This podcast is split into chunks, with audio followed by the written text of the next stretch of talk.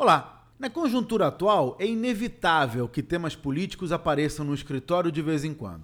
O problema é quando essas conversas se transformam num debate partidário.